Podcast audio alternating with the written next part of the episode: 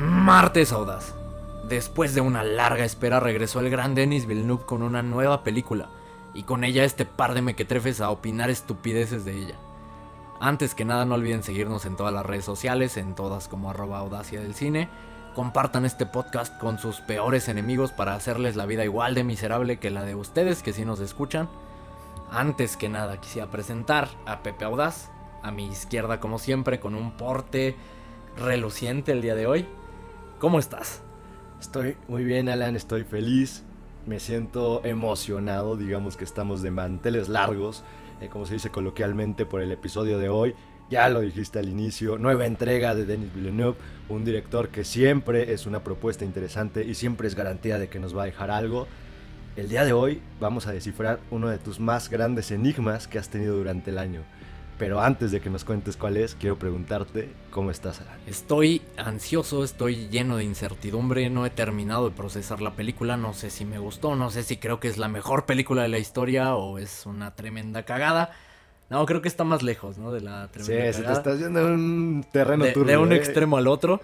Eh, vamos a descifrar qué es esta película, qué es Dunas, el, una de las películas, o la película más accidentada de la historia debatiblemente. Acompáñenos en este episodio, ojalá lo disfruten, eh, creo que vamos a disfrutar haciéndolo, ¿no? Va a ser uno de mis episodios favoritos de eso, estoy seguro. Entonces no se diga más y citando al duque Atreides, somos la audacia del cine. No hay llamado que no respondamos, no hay fe que traicionemos. Si la ramada audaz nos pide hablar estupideces de cine, la audacia del cine acepta.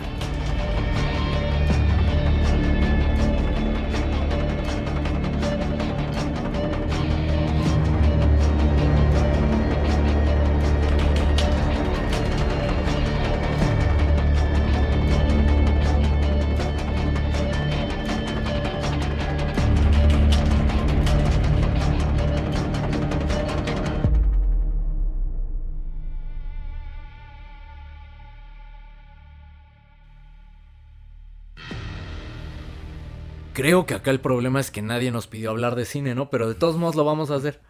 Estoy de acuerdo contigo.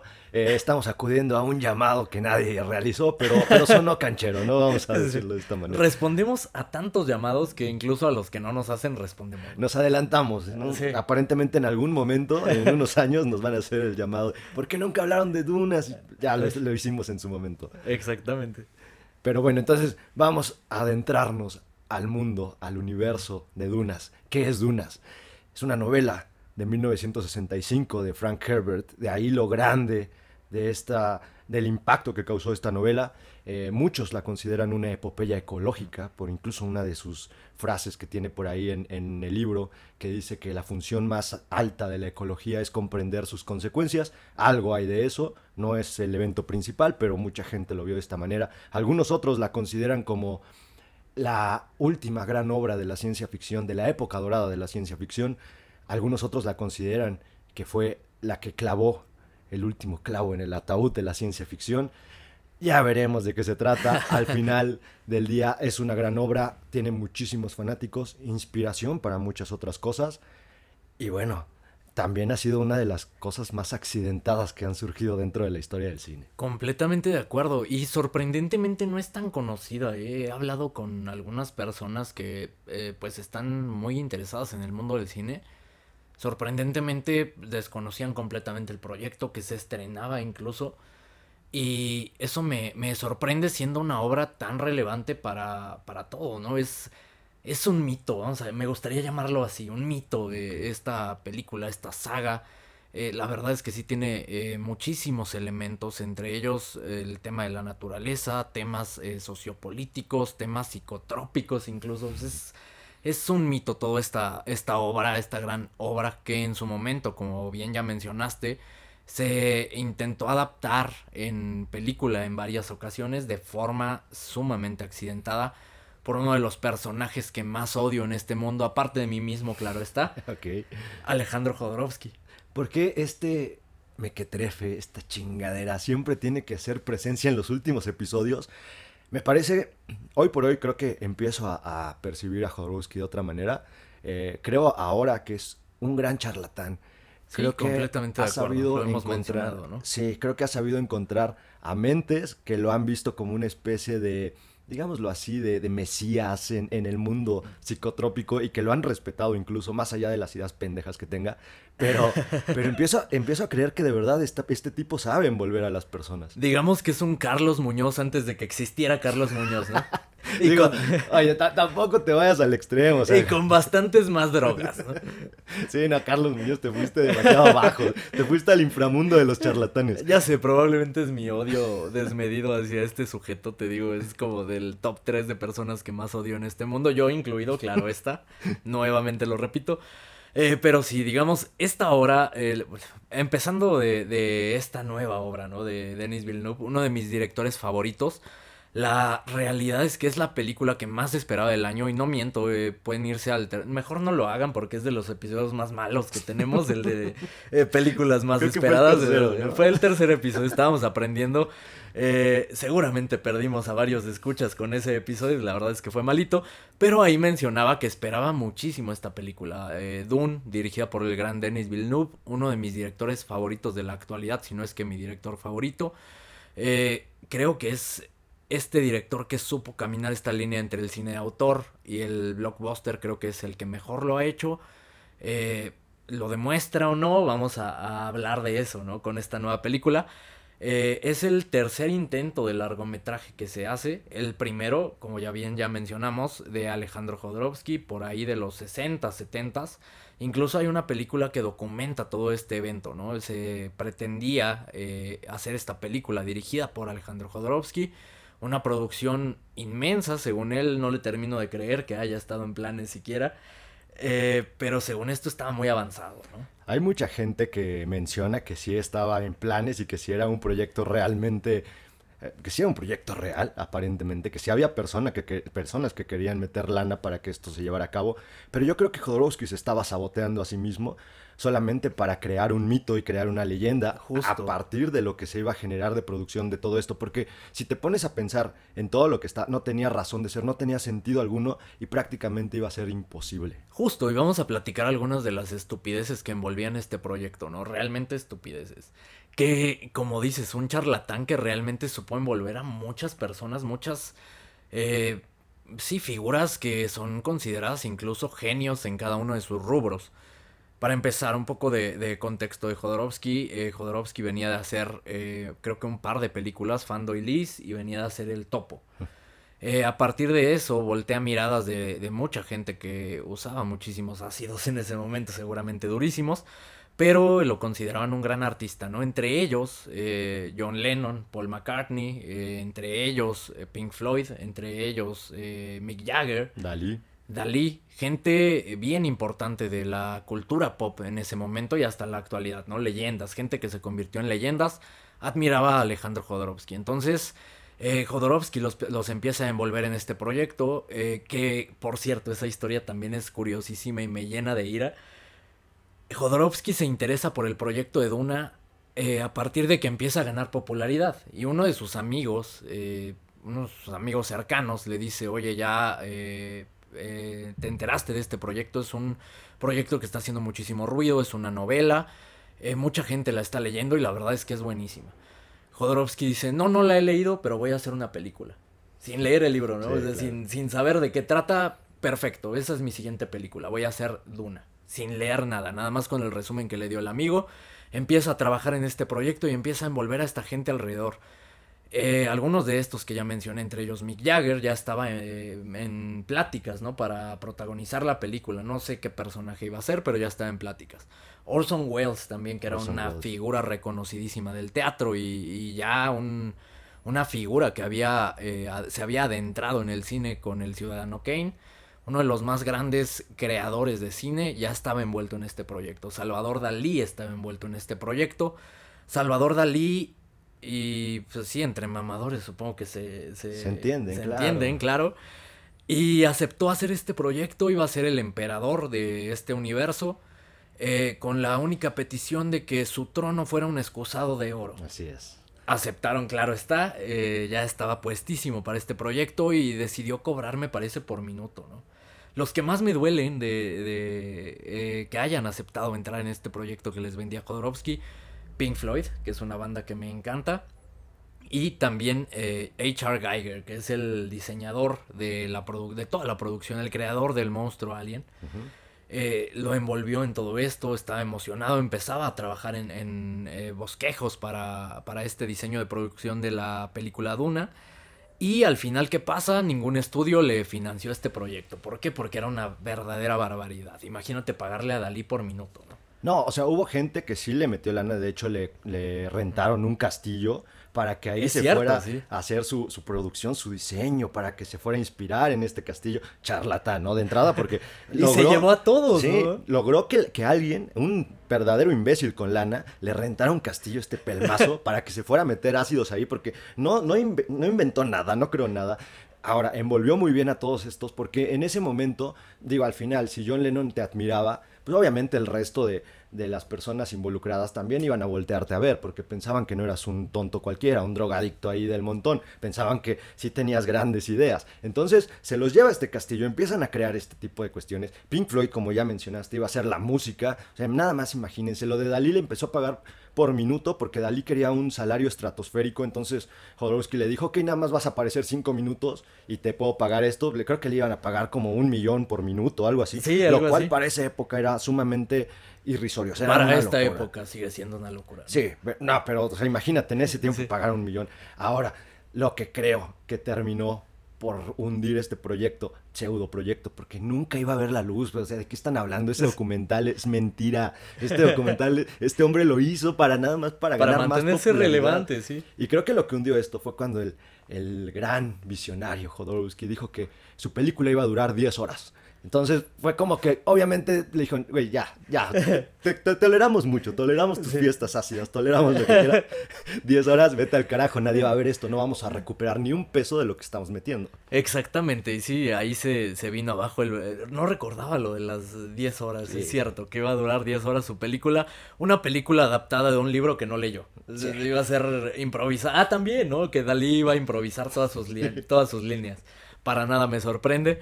El punto es que se quedó como este proyecto, como la película más grande jamás hecha. Por supuesto que no se iba a hacer. De entrada, si tu documental se llama La película más grande jamás hecha, sabes que lo está haciendo un mamador y que ya lo venía cocinando desde antes. Mucho odio a Jodorowsky, le deseamos lo peor, como al niño de la película de Cry Macho.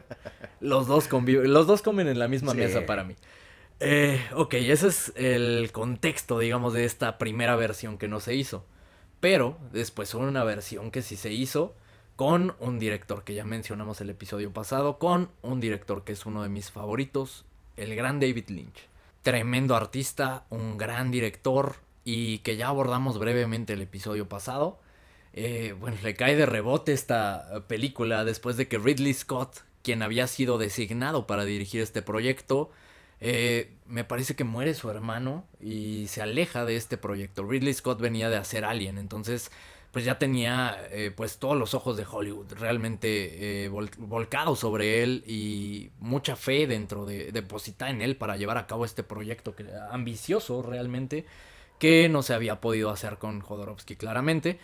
Muere su hermano, se hace a un lado y le cae de rebote a, David Lynch, que venía volteando miradas por El hombre elefante y por Eraserhead hasta ese momento, película que abordamos el episodio pasado. Y eh, esta película la pueden encontrar en Amazon Prime.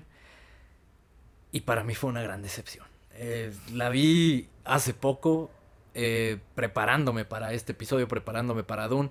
La verdad es que no había querido verla porque David Lynch es uno de mis directores favoritos, como ya mencioné. Y no quería arruinarme esta experiencia o esta imagen que tengo de él, dado que conocía que esta película ni siquiera él la disfruta, ni siquiera a él, a él le gustó. Que eso te habla de que es un hombre con autocrítica, ¿no? Para empezar. La vi recientemente, la pueden ver en Amazon Prime. La verdad es una experiencia extraña, quiero decir. Es una experiencia bastante mala. Eh, ahora, le iba a caer a Ridley Scott, mencionabas que, hizo Alien, y justo bosquejos de esto que habían hecho para, para Dune de, de Jodorowsky, se terminó yendo para, para, formar el universo que creó Ridley Scott en Alien, por eso es que lo llevaron para allá, el resto ya es desafortunado, ya lo comentaste, después le, viene cierto, le cae a David Lynch, pero al final la producción tenía la idea y la intención de que todo lo que se había creado con Jodorowsky se llevara a cabo en la pantalla. Entonces prácticamente no es David Lynch el que está dirigiendo la película y eso es lo triste porque le cortaron las alas y la creatividad a David Lynch, que ya mencionamos es un artista completo en toda la extensión de la palabra, ya mencionamos es músico, es fotógrafo, es escritor, es, es director de cine, pintor. pintor. Entonces estamos hablando de alguien que necesita creatividad absoluta para llevar a cabo sus proyectos. El estudio que tenía en ese momento, todos los, todos los bosquejos, todos los derechos de esta película, no le permitieron nada, simplemente le dieron los, los dibujos, los, los storyboards y le dijeron, así es como queremos que lo lleves. Entonces básicamente no hay nada de David Lynch para aquellos que les guste, ni la vean eh, se van a pasar un mal rato, van a ver a, uno de sus héroes, como es el caso de Alan, lo van a ver convertido en nada porque pues, al final del día le cortaron las alas. Sí, la realidad es que se ve más mano de Jodorowsky que de David Lynch. Em, veo destellos quizá, pero destellos muy muy breves de, David Lynch. La película la siento como si hubieran... De hecho, la escribe David Lynch y lo que cuentan es que llevaba varios eh, guiones, varios, sí, ya llevaba varios borradores del guion. Eh, la película tenía que empezar rodaje y de repente le dicen, ya tenemos que empezar con este, tu séptimo borrador, con este tenemos que empezar. La película se siente como un resumen del libro y eso llevado a la pantalla. Es, eh, incluso vemos eh, a personajes pensando en voz alta, como, oh, es, un persona, es una persona muy noble, creo que debo confiar en él. Esto con un voiceover, ¿no? Entonces, eh, la verdad es que es una experiencia hasta graciosa, rara la película, efectos malísimos, el villano en vez de, de causarte temor, como ya ahorita vamos a abordar la nueva película, realmente te causa risa, ¿no? Ver a un gordito volando. Es, muy, muy raro. Sale Sting, Sting, el vocalista de The Police, el Sting en tanga, peleando como una, no sé, como Michael Jackson en Beat ¿no? En el video de Beat Sí, que ahí fíjate, yo voy a diferir un poco contigo. Eh, no me causó horror el villano, pero sí se me hizo grotesco y creo que eso funciona bien para el, tipo de película que, que, quisieron hacer. Al final era un villano que quería ser Jodorowsky en su mamadez de, de hacerlo surrealista, entonces le quedó la, la, idea grabada al, estudio y dijo, esto tiene que ser surrealismo. Ok, ándale, surrealismo. ¿A quién se traen? David Lynch está haciendo algo surrealista. Sí, tráetelo. A ver, no, no le vamos a dejar hacer nada de lo que viene haciendo, pero está bien. El personaje de Sting es el personaje que iba a ser Mick Jagger con Jodorowsky. Entonces, que lo iba a ser una estrella de rock, ¿no? un, vocalista de banda, ¿no? Pues tráete un vocal. ¿Quién está pegando ahorita? De Police, tráete Sting.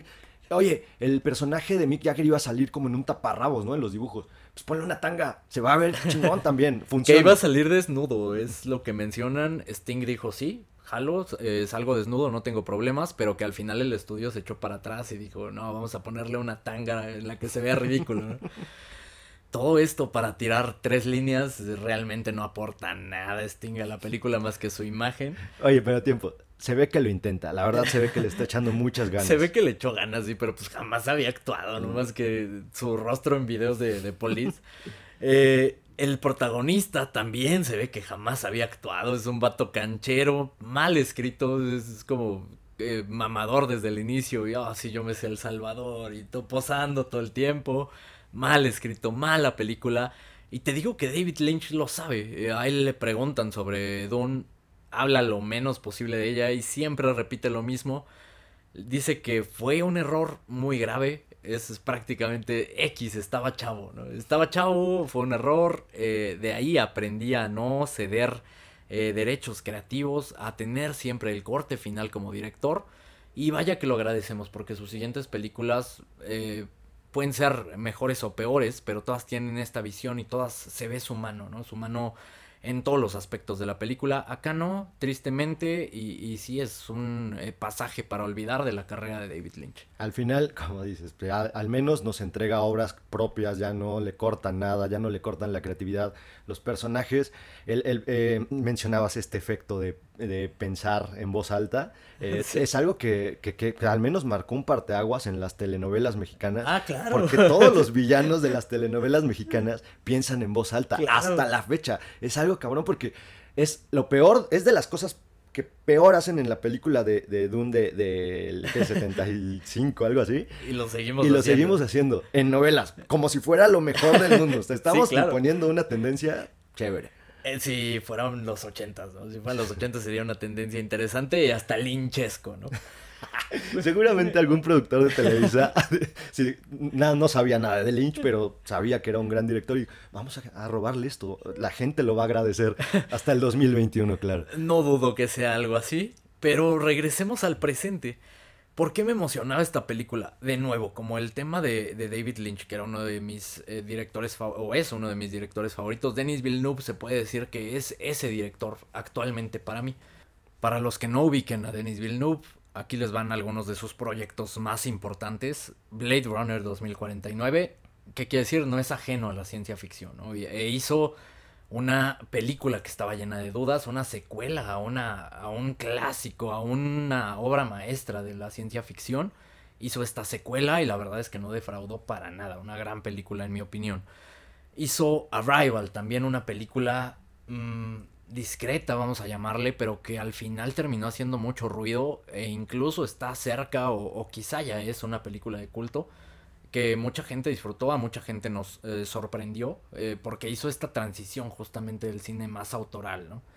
Eh, es responsable también de Sicario, es responsable también de Prisoners, es responsable de otra película que hizo en sus inicios, La mujer que canta, una película que me encanta ¿A qué voy con esto? Es un director sumamente versátil y que logró trascender a partir de, no sacrificar su voz, no sacrificar su sello. Y empezó a, ganar notoriedad, tanta así que le empezaron a dar blockbusters, ¿no? Y toma este proyecto, eh, tratando de replicar lo que ya hizo con Blade Runner 2049, un proyecto lleno de dudas, un proyecto accidentado. Y nos entrega esta película que se acaba de estrenar en México el día jueves, jueves 21 de octubre. En el mundo creo que se estrenó antes en Europa, pero pues mucha gente ya la está viendo. Opiniones divididas, veo gente que eh, le fascinó, veo gente que eh, está pegándole durísimo. ¿Tú en dónde te encuentras?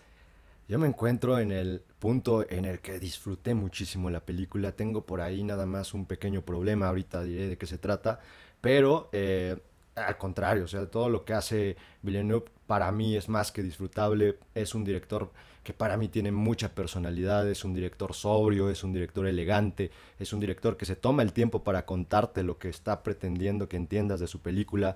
Es un director que tiene justo esta, este equilibrio muy, muy, muy bien balanceado entre contarte las cosas con imágenes y explicarte lo que te tiene que explicar con diálogos. Creo que eso es una gran virtud que hoy por hoy no encontramos en muchos directores. Es un director que siempre me llena el ojo, siempre me deja algo. Eh, nunca en, Arrival fue uno de sus puntos más altos en, donde entendí que este director estaba, era un fuera de serie, estaba por encima de muchos. Eh, de Nolan.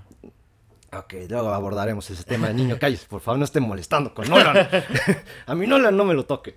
Pero, pero bueno, entonces es esta persona que justo jamás va a traicionarse a sí mismo por comprometerse con un estudio y que ha en, en Blade Runner trabajó con una producción muy grande, en Arrival me imagino que un poco menos, pero ahí fue donde volteó a ver las miradas. es un director que tiene una personalidad, y me refiero a que tomó Blade Runner 2045, 2049, eh, toma este proyecto por demás ambicioso, accidentado, un proyecto que nadie creía del todo, toma ahora Dune, es un proyecto que lleva 20 años queriéndose volver a hacer, después de que sacaron una miniserie por ahí en donde trataban de explicar de mejor manera qué, era esta obra, empiezan a, forjar, este, empiezan a fraguar este, este, esta nueva película. 20 años llevó para que eligieran a Villeneuve. Y qué mejor elección. Hoy por hoy no me puedo imaginar a otro director llevando a cabo. Incluso esta, esta obra la conocían como la novela. Eh, la novela que no podía llevarse a cabo en la pantalla, ¿no? Que era, claro, que era imposible. de alguna forma. Así es. Es la película más grande que ha hecho, sin duda. Más grande en cuanto a costo, en cuanto a presupuesto. Son 165 millones de dólares lo que les costó hacer esta película.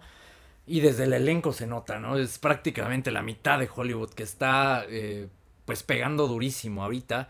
Y aquí les va el, el elenco gigantesco que tiene. tiene. Tiene a Timothy Chalamet, probablemente el actor con más proyección de los actores jóvenes, el que más proyección tiene o el que más proyección ha demostrado hasta el momento. Rebecca Ferguson, una actriz que se viene dando a conocer, quizá la puedan ubicar por Doctor Sleep. Zendaya, que también es otra de estas actrices jóvenes que voltea miradas por todos lados. El gran Oscar Isaac, tremendo actor, tremenda figura, imponente, gran actor, eh, de mis favoritos actualmente. Jason Momoa, súper popular, el, hombre más canchero del universo en este momento. Stellan Skarsgård, el papá de la dinastía Skarsgård. Está George Brolin, eh, mejor conocido por Thanos. Está Batista, está Javier Bardem. Está plagado de estrellas, ¿no? Por donde lo veas, grandes actores. Gran elenco, creo que el casting fue perfecto. Sí, que de hecho te, comentaba eh, después de ver la película, eh, no recordaba después de Inception un elenco tan completo. Eh, y, aquí lo, lo, mencionaste, ¿no? y me, acuerdo en que incluso después de la película me lo decías, creo que pareciera dentro de la película que cada persona, cada actor nació para interpretar ese personaje. personaje Jason Momoa haciendo lo que mejor hace, echar chingazos y de una forma cancherísima ser un salvaje, ser una bestia.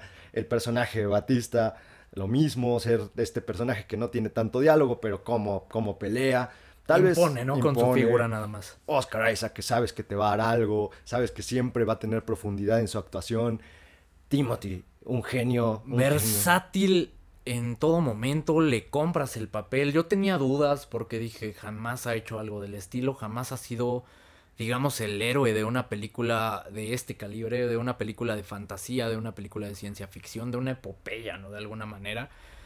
Y lo logra bastante bien, le compras en todo momento el papel, creo que es el mejor actor debatiblemente de la película, o al menos el que más luce, claramente es el protagonista.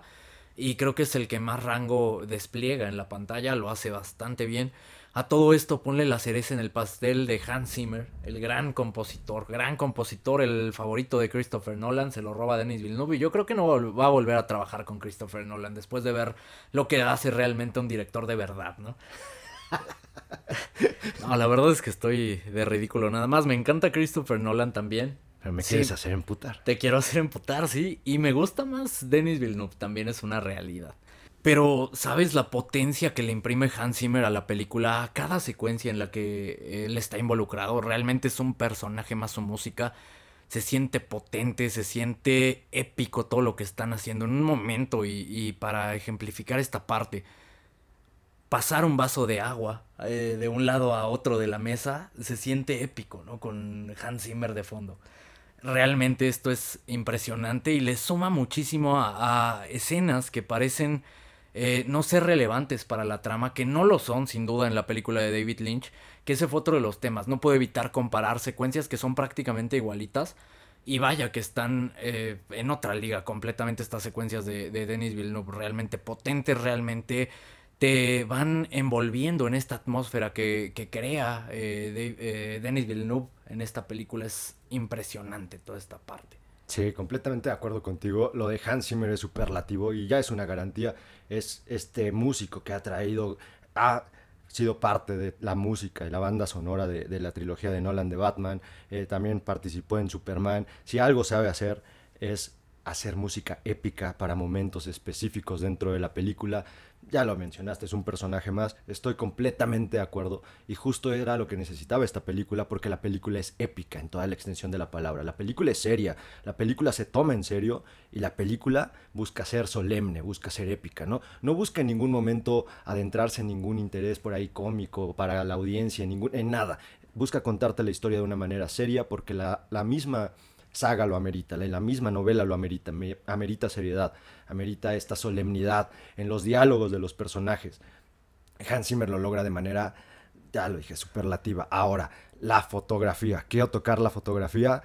Eh, Greg Fraser es un personaje que participó en otra cuestión del espacio como Star Wars, de, Mandalorian, en algún par de películas por ahí de, de Star Wars, también de las nuevas obviamente si algo sabe, es crear atmósferas. Que no he visto eh, de Mandalorian, pero mucha gente la, aclama y justo este es uno de los puntos que más alaban, ¿no? El tema de la fotografía.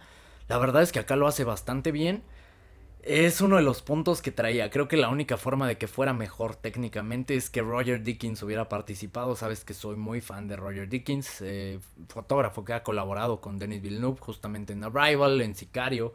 Tremendo fotógrafo, el mejor actualmente junto con el Chivo.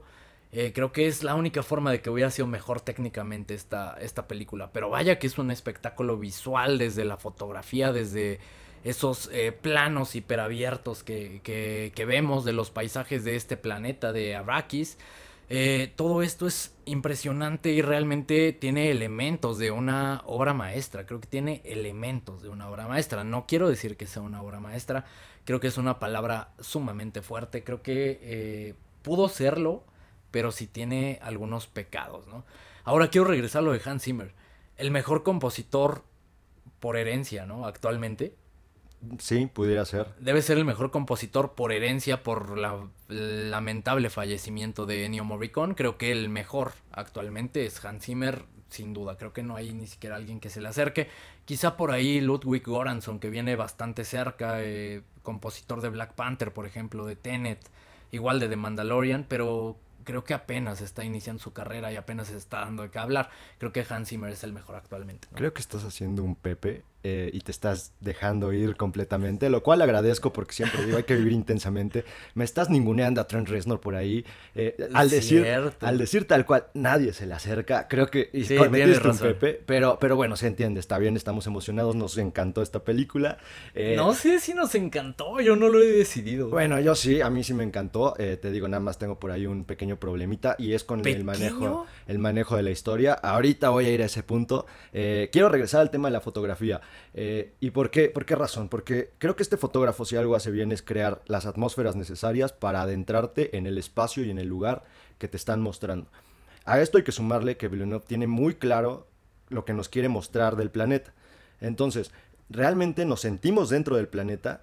Ahora, ayuda mucho que la película está planteada en formato IMAX eh, y ayudan mucho estos planos enormes porque no, son, digamos, no son mamotretos, o sea, no están hechos grandes a lo güeyos, está, tienen una razón de ser y justo te dan esta, esta percepción y esta, esta, este panorama de lo que miden las cosas, ¿no? Cuando hay, hay criaturas, claro. qué tan grandes y tan inmensas son las criaturas. La, la historia transcurre en, un planeta desértico, ¿qué hay en ese desierto? No hay necesidad, y, y esto también es, es, es, algo muy, muy padre que hace Villeneuve, porque el, enfoque del, plano, del paisaje, no es nada más eh, unidimensional, o sea, sí sientes la tercera dimensión dentro de este, de este paisaje. Y a esto hay que sumarle que suceden cosas. Cuando nos está mostrando un, paisaje, un panorama, están sucediendo cosas dentro de este paisaje. ¿Para que Para que tenga dinamismo, para que no sea nada más una fotografía, para que sea un lugar en donde tú puedas formar parte. Dura dos horas y media y sí, justo se siente dinámico y es por toda esta atmósfera que, que bien crea y creo que Villeneuve la conjunta perfectamente, se rodeó de gente eh, sabia, de gente hábil en lo que hace, de los mejores, de algunos de los mejores en, en cada uno de sus rubros y todo esto le suma a envolverte y cada eh, minuto que va pasando de estas dos horas 35 te va envolviendo más y más y más y realmente aunque no sepas nada de la historia, te va envolviendo completamente y te hace interesarte por este mundo y te hace realmente desear saber más, ¿no? Y, te da este sentido de que estás viendo algo épico y algo trascendente.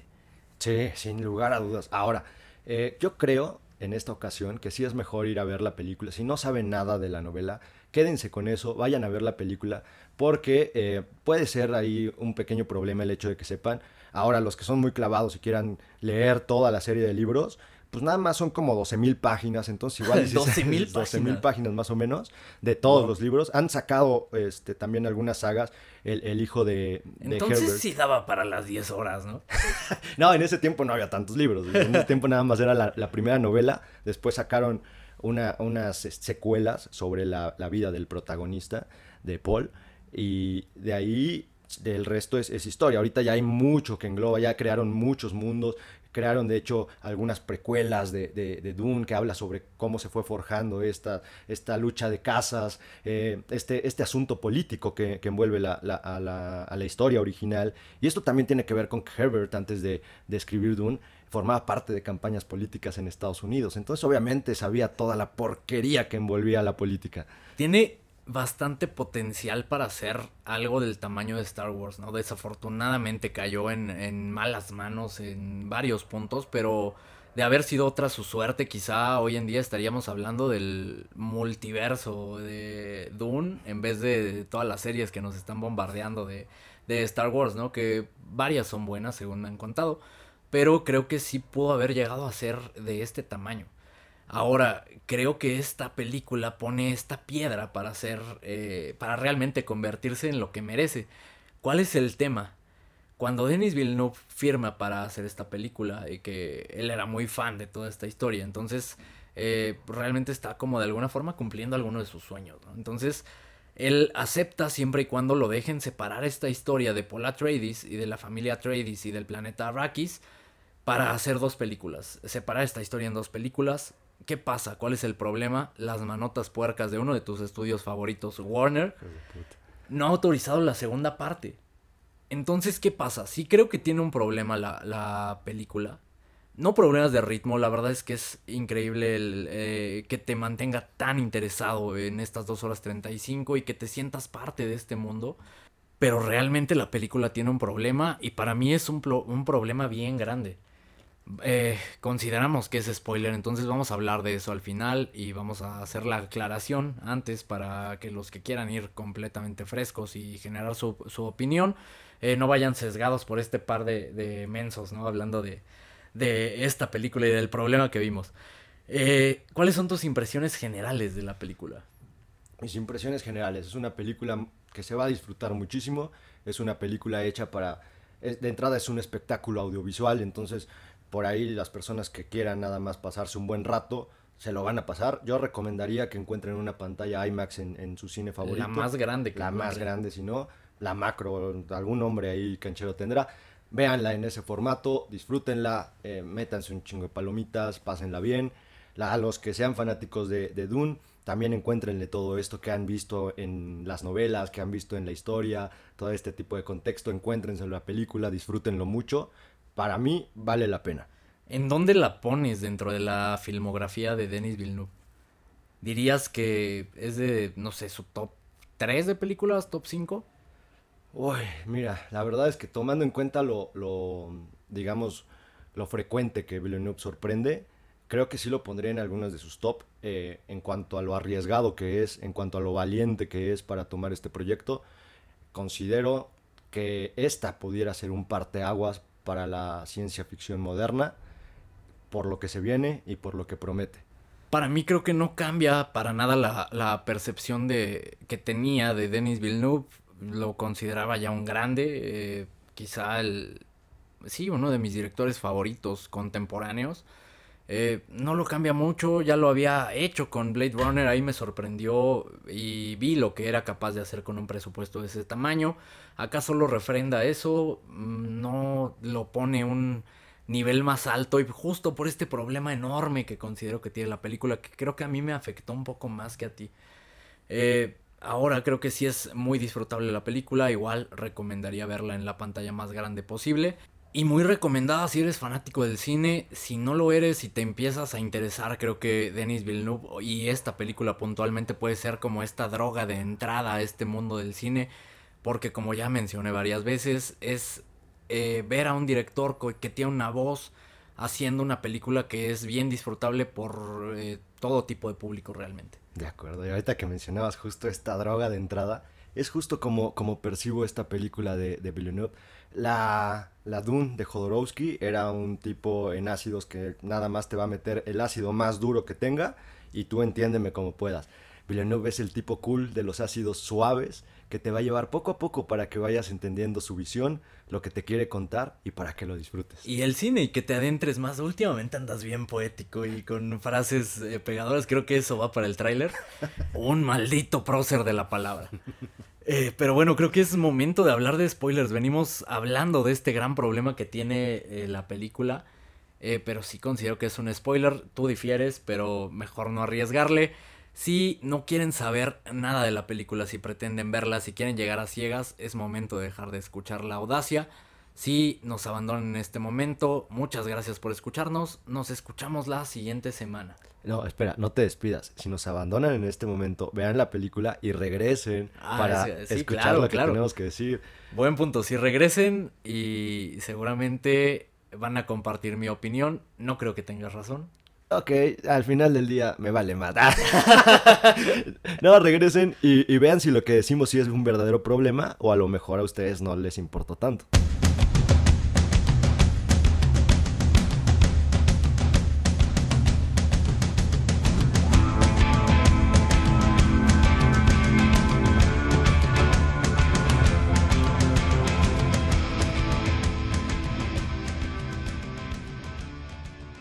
Ok, spoilers. Qué difícil fue llegar hasta esta parte del episodio sin spoilers. Y sabes qué, ya creo en la maldición de Dune. Sí. Qué episodio tan accidentado. Patrullas, el carrito de los tamales, el vecino de la moto, eh, todo pasó. Un perrito y ahí ladrando. Todo pasó, eh, caímos en spoilers un par de veces. Si notan los cortes de edición, una disculpa, pero sí, ya creo en la maldición de Dune. Y respeto un poco más a Villeneuve porque, vaya, logró sobreponerse a esta maldición. Hizo una buena película, pero creo que la tira completamente esta inexistencia, en mi opinión, de tercer acto. Completamente anticlimático. Y esto debido a que corta la película de tajo, ¿no? Creo que y, pasó, no sé, no sé si notaste cuando estábamos viendo la película, justo en este momento, el clímax, se puede decir, de esta película, si se le puede llamar de alguna manera, porque realmente no lo es. eh, me levanto del, del asiento, ¿no? Y me, me pongo en posición como de viene lo bueno. Y de repente termina la película y es como, ¿qué? Sí, estoy, estoy de acuerdo contigo. Eh, justo es eso, la falta de un clímax. Y aquí es donde justo eh, estábamos entrando en spoilers. Estaba entrando en spoilers. Eh, el problema es este. En el tercer acto creo que tiene bastantes oportunidades, un par de oportunidades, para llevarnos este clímax que se necesita en toda obra. Me refiero puntualmente a una batalla ahí con Jason Momoa, en donde hay una persecución. Nos está planteando un clímax. Después hay una, hay una batalla mano a mano, el personaje principal, con una tribu que acaba de conocer, y que justo me hubiera encantado que abordaran más este, este tema con la tribu, darle todavía un toque más épico a esta batalla, porque la tribu tiene una forma muy peculiar de ver la muerte, tiene una forma de llevar la muerte de los guerreros, y ahí no lo vemos.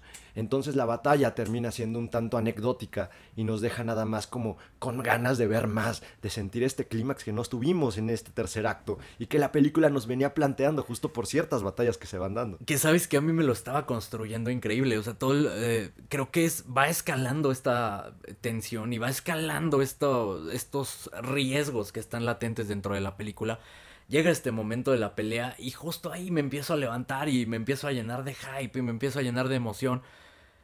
Y esto porque realmente no se sienten estas dos horas y media, ¿no? O sea, yo pensé que le faltaba como media hora a la película y que comparada con la de Lynch, Lynch sí aborda este tercer acto y este desenlace de su película, pero lo aborda en 15 minutos. También grave error. No es mejor lo, lo que hace Lynch que lo que hace Denis Villeneuve. Y por eso el separar esta obra en dos películas, ¿no?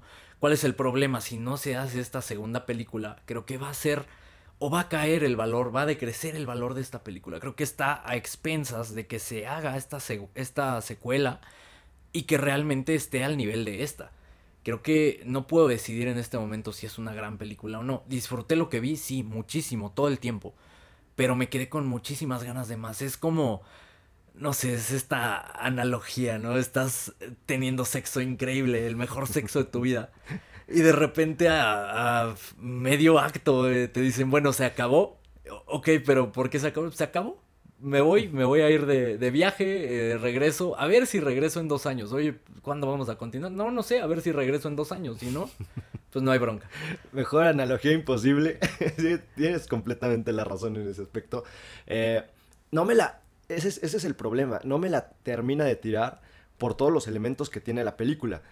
Pero sí es un gran problema. Y creo que ahí sí lo siento como una falta de respeto. Porque todo termina en una promesa. En una promesa de lo que te van a llevar. En una promesa de lo que se viene. Yo realmente sí, sí pensé que lo iban a cortar más o menos por ahí. Porque ya no daba el tiempo para que lle- llevaran a cabo todo Yo lo no lo sentí, yo no sentí el tiempo. Y ¿sabes qué? Si me hubiera aventado las cuatro horas del Snyder Cut. Sí, o sea, sin, sin problema. A lo que voy es que este, esta forma tramposa, y te, por eso te, mencionaba lo de, lo de la chica del dragón tatuado, esta forma en donde te prometen algo y te prometen una saga y de pronto el estudio dice, no, porque no generé el dinero de Rápidos y Furiosos, entonces ya la cancelamos. Y entonces es como de, entonces no me, no me prometas una saga con un director tan serio, con un director que siempre va a imprimir su toque y su personalidad en el proyecto, para que todo se convierta en dinero. O sea, entiendo, tampoco se trata de perder, pero entonces si tu proyecto va encaminado a dos películas, haz tus dos películas y ya después haces el balance del dinero que generaste o no. Y si no lo generaste, pues ya no le des más. Pero tienes en proyecto ahí hasta una serie, tienes en proyecto ahí, seguramente van a hacer más películas o pretenden hacer más películas, pero si todo lo van a, ver en números y esta, esta odiosa forma que tiene el ser humano últimamente de ver todo en números, todo es números, todo es dinero. Si no generó tanto dinero, adiós. Entonces, esto es lo que odio realmente y eso me parece una falta de respeto para la gente que va y pone su lana en ver esta película, para la gente que va al cine esperando divertirse y pasarla bien, los que no conocen, los que conocen, ver qué les van a llevar de nuevo.